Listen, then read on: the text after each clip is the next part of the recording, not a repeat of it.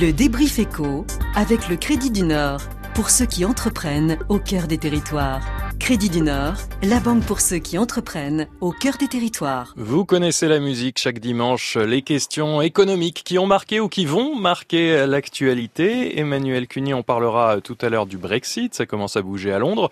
Mais d'abord, bien sûr, les gilets jaunes. Face à ce mouvement, à quoi peut ressembler une fiscalité verte? Voilà, retour sur les ambitions fiscales du gouvernement et la méthode suivie. Alors les gilets jaunes et après, élargissement du chèque énergie, super prime à la conversion automobile, augmentation des aides aux plus modestes pour changer de voiture et payer des factures d'énergie. Le Premier ministre a annoncé mercredi une série de mesures. Alors certaines, comme l'arrêt du fioul domestique, alors que 3 millions et demi de résidences principales disposent d'une cuve, 12% des foyers français se chauffent au fioul. Certaines mesures apparaissent effectivement comme nettement moins populaires. Alors la France a-t-elle une vraie politique énergétique et environnementale par rapport à ses voisins européens? On va voir cela avec nos invités. Et nos invités aujourd'hui, Jean-Hervé Lorenzi, bonsoir. Bonsoir. Président du Cercle des économistes et Aurélie Trou bonsoir. Bonsoir. Porte-parole du mouvement Attaque et enseignante en économie. Pour camper le décor de notre débat, je vous propose d'écouter Agnès Michel.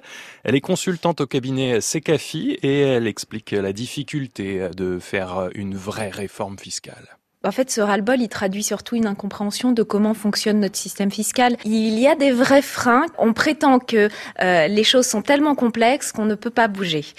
Et le deuxième effet, c'est à partir du moment où on fait une modification fiscale, puisqu'on ne fait pas de réforme dans ce pays sur euh, la fiscalité, euh, c'est euh, quels vont être les perdants. Et à partir du moment où on considère qu'il y aura des perdants, on ne fait pas de réforme par peur du prix politique à payer. Voilà, Agnès Michel du cabinet Secafi. Jean-Hervé Lorenzi, est-ce que la démarche du gouvernement est cohérente? D'abord, juste une remarque sur ce qui vient d'être dit. Ne pas dire qu'il n'y a pas eu de réforme fiscale alors qu'on a supprimé l'ISF et qu'on a mis la flat, flat tax, c'est quand même, je surréaliste. Donc j'imagine qu'elle doit être très compétente, mais là il y a eu un petit oubli. Deuxième sujet, sur la, la fiscalité verte, je trouve que le gouvernement est courageux, on peut pas lui retirer ça, et il est maladroit. Il est courageux parce qu'au fond, il, y a cette idée euh, qui est pas totalement opportuniste d'essayer de, j'allais dire, d'avoir une véritable politique d'environnement. Alors après, euh, euh savoir si c'est optimal, de toute façon, ça se jugera sur dix ans, ça se juge pas en quelques heures. Et il est maladroit parce que c'est un extrêmement compliqué de faire ça au moment où le prix du pétrole augmente. Donc c'est, on, on, se complique la vie. Euh, c'est évidemment la variable, le paramètre macroéconomique le plus important au monde aujourd'hui. Et deuxième aspect, la manière dont il décrit les choses est toujours extrêmement compliquée, avec des allées, des retours, des ceci et cela. Donc, justement. résumé, je leur mets, je leur mets 20 sur 20 pour le courage. Et sur la partie, euh, j'allais dire malchance, il y a malchance hmm. et maladresse, je leur mets tout juste la moyenne. Alors, vendredi, le, président de la République, Emmanuel Macron, déclarait à nos confrères euh, de Sud-Ouest l'addition des colères ne fait pas un projet. On peut peut-être, euh, on a même peut-être envie de lui répondre euh, est-ce que c'est pas un défaut de pédagogie qui additionne les colères? Aurélie Trouvé. De mon point de vue, il y a plus qu'un défaut de pédagogie, hein, parce que je pense que cette taxe sur les carburants, elle va être inefficace sur le plan environnemental. Pourquoi? Parce qu'en fait, pour qu'une taxe sur l'environnemental soit utile, efficace, il faut qu'elle change les comportements. Or, là, ce sont des dépenses contraintes et les, les, ménages, notamment les ménages les plus, y compris les ménages les plus pauvres, risquent de devoir continuer à dépenser leur argent pour les carburants, tout simplement parce que ça n'est pas accompagné d'une véritable politique de développement des transports en commun, de transports dense, peu cher, voire gratuit. Ça n'est pas accompagné, et au contraire, avec la réforme SNCF, on risque d'avoir une fragilisation des lignes secondaires, et ça n'est pas accompagné, par exemple, non plus d'une véritable politique qui lutte contre l'étalement urbain. Vous savez que la France est un des premiers pays euh, en, surface artificialisée euh, par habitant, un des premiers pays européens, c'est-à-dire qu'on est nul sur l'étalement urbain. Or, c'est ça aussi qui contraint les déplacements. Et aujourd'hui, on multiplie au contraire les grands projets euh, inutiles qui développent l'étalement urbain en France, euh, on pourra en citer plusieurs. Hein. Euh, et, du coup, on, pousse les gens à se, déplacer. Et en particulier, il n'y a pas de politique de relocalisation des services publics et des commerces de proximité. Alors c'est vrai que Jean-Hervé Lorenzi, la fameuse TICPE, la taxe intérieure de consommation sur les produits énergétiques, ça rapporte euh, entre 34 et 37 milliards d'euros. Il n'y a pas 37 milliards qui partent dans la politique énergétique de la France. Donc il y a des fuites, c'est un tuyau percé. Non, mais euh, revenons peut-être, je suis d'accord, mais revenons un instant sur euh, ce que vient de dire Aurélie.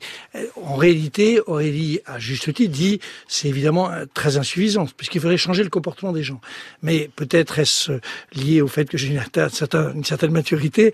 Je crois que c'est pas simple de changer le comportement des Français, y compris dans cette culpabilisation permanente sur l'automobile, qui est pas un moyen très astucieux de, de, de convaincre les gens de prendre d'autres moyens. Je pense que, je pense que moi je suis très très favorable à cette idée qu'on ait une politique très ambitieuse en matière écologique, d'environnement, mais en le faisant de manière positive et pas punitive. Et en mettant tout l'argent qui y est consacré dans ces travaux dont mmh. parlait Aurélie Trouvé, enfin dans les dans les dans les projets, 37 milliards, c'est pas rien. Quand oui, même. enfin c'est pas peu. Ce qu'a dit Aurélie est beaucoup plus large que ça. Prenons les, les transports en commun à l'intérieur de Paris, c'est pas ça va pas être dans les 37 milliards.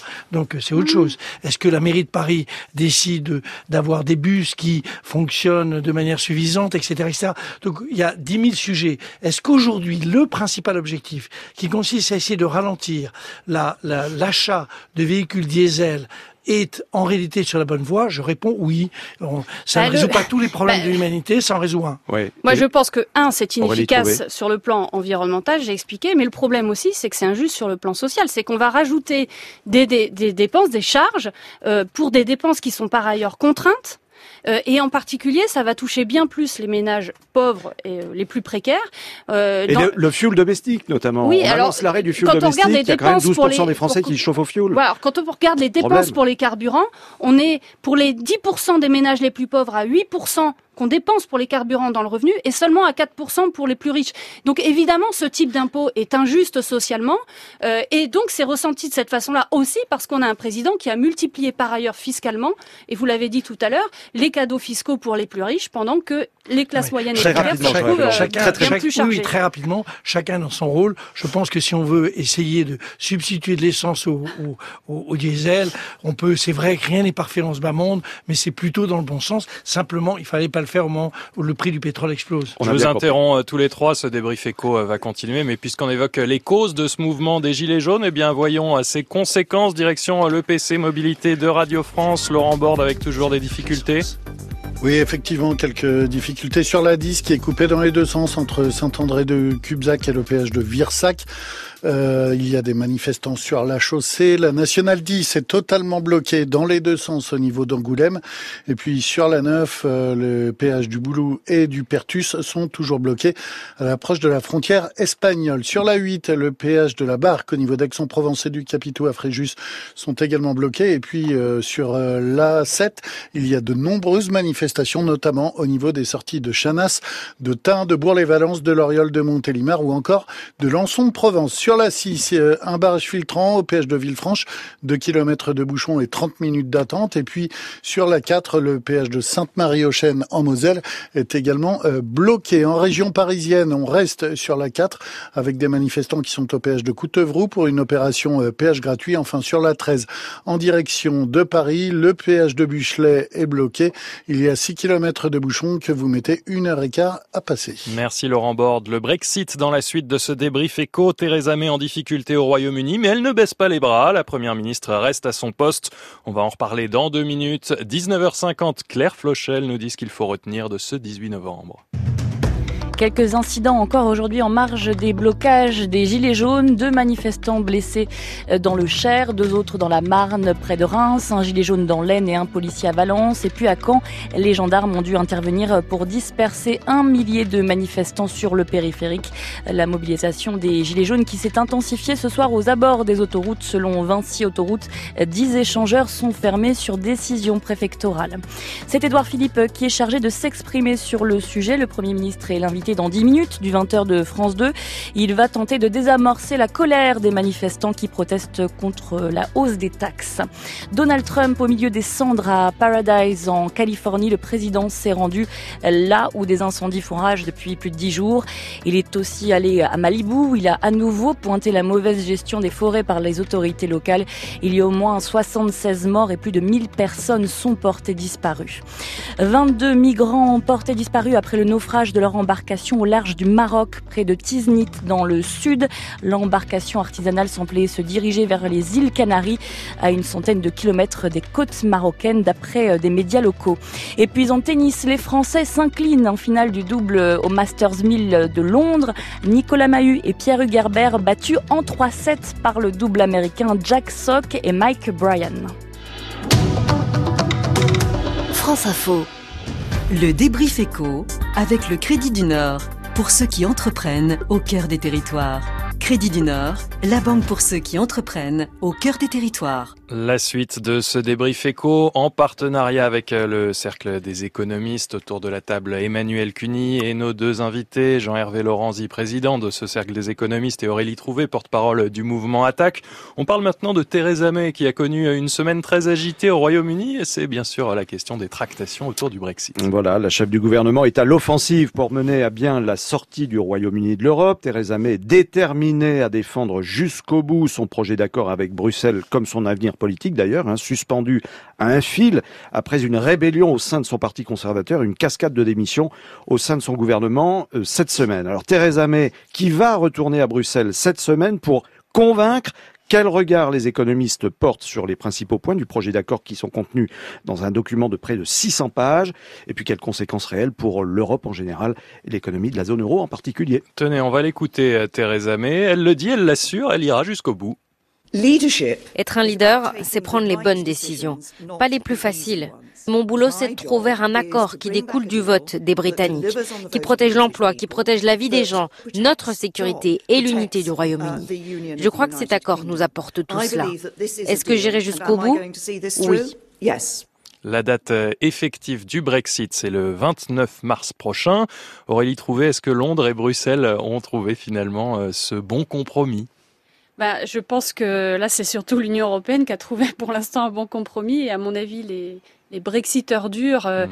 euh, vont, sont vent debout, hein, parce que finalement, pour l'instant, dans la période de transition, on va rester dans un espace, le Royaume-Uni va rester dans l'union euh, douanière et donc va par exemple ne pas pouvoir signer ses propres accords de libre-échange avec des pays tiers tout en ne pouvant plus co-décider dans les institutions européennes pendant toute cette période et surtout il y a encore beaucoup d'incertitudes parce que s'il n'y a pas d'accord trouvé avec euh, avec l'Irlande, euh, enfin sur la frontière irlandaise, hein, ce qui est un vrai problème vis-à-vis voilà du processus de paix irlandais. Donc s'il n'y a pas quelque chose qui est résolu sur la frontière entre l'Irlande du Nord et qui appartient, qui est une nation britannique, et l'Irlande qui appartient à l'Union européenne, euh, eh bien, il y aurait, il pourrait y avoir euh, le Royaume-Uni qui reste dans dans l'union douanière, ou alors ça nous amène à un Brexit dur, c'est-à-dire que finalement le Royaume-Uni deviendrait un, un, pays tiers comme un autre, comme les États-Unis vis-à-vis de l'Union européenne. Donc de mon point de vue, il reste aussi beaucoup d'incertitudes. Alors Jean-Hervé Lorenzi, vous avez vu, vous avez lu les, les 600 pages de ce projet d'accord, les 180 euh, articles précisément.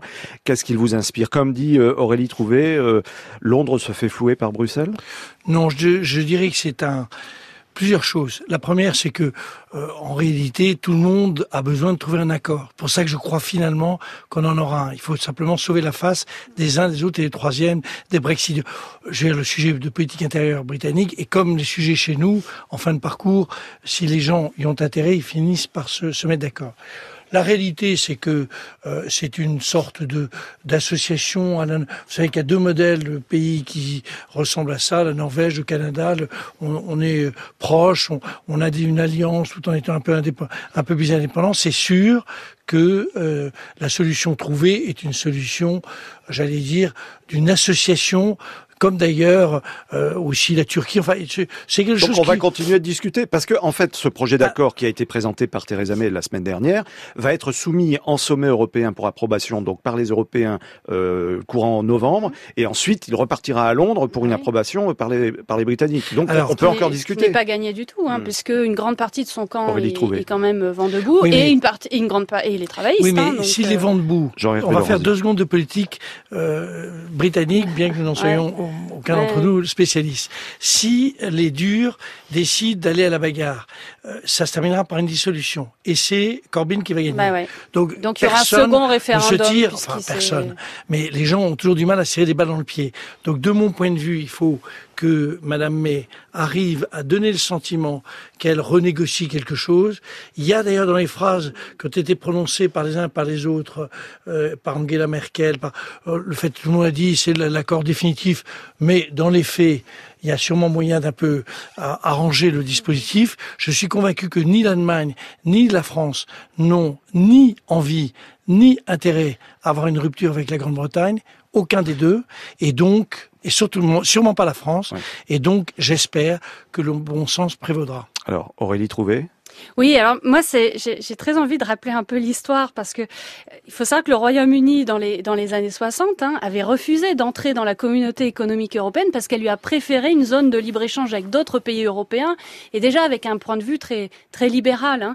Et finalement, l'ironie de l'histoire, c'est que le Royaume-Uni qui a fini par rentrer dans, dans la communauté économique européenne part un moment où, de mon, son point de vue, je pense, prime de plus en plus sur l'Union européenne. C'est-à-dire que l'Union européenne est de plus en plus une zone de libre-échange, sans avoir réussi à l'accompagner d'une véritable politique sociale, environnementale, de régulation financière, monétaire, qui puisse faire contrepoids à cette zone de libre-échange. Et je pense que le Brexit, quand même, ce que ça nous fait dire, euh, c'est que face aux Brexiteurs, face à la montée des extrêmes droites et à tout l'euroscepticisme, je pense que la seule solution, c'est vraiment de refonder l'Europe avec une véritable politique de progrès social, environnemental, etc. Le problème n'est pas économique. Chacun euh, mm. considère que c'est mm. le drame de si jamais il y avait Brexit, dans les faits, il y aura Brexit, tout ça n'étant en réalité ne jouera pas beaucoup. Le vrai et unique sujet, c'est celui mm. de refonder l'Europe. On, on, ne le fera pas sur le couple franco-allemand parce que c'est quand même une en réalité extrêmement difficile et un certain nombre de pays ne le souhaitent pas en Europe. Et donc l'idée qu'il y ait un trépied et qu'il y ait quelque part, euh, j'allais dire quelque chose, une proximité avec la Grande-Bretagne est évidemment favorable. Quelque chose me dit qu'on en reparlera dès la semaine prochaine. un accord entre Aurélie Trouvé et Jean-Hervé Lorenzi, c'est pas euh, toujours évident. Merci à, tous les deux et merci à vous Emmanuel Cuny. Le débrief éco à podcaster sur notre appli Radio France. Le débrief éco avec le Crédit du Nord pour ceux qui entreprennent au cœur des territoires. Crédit du Nord, la banque pour ceux qui entreprennent au cœur des territoires.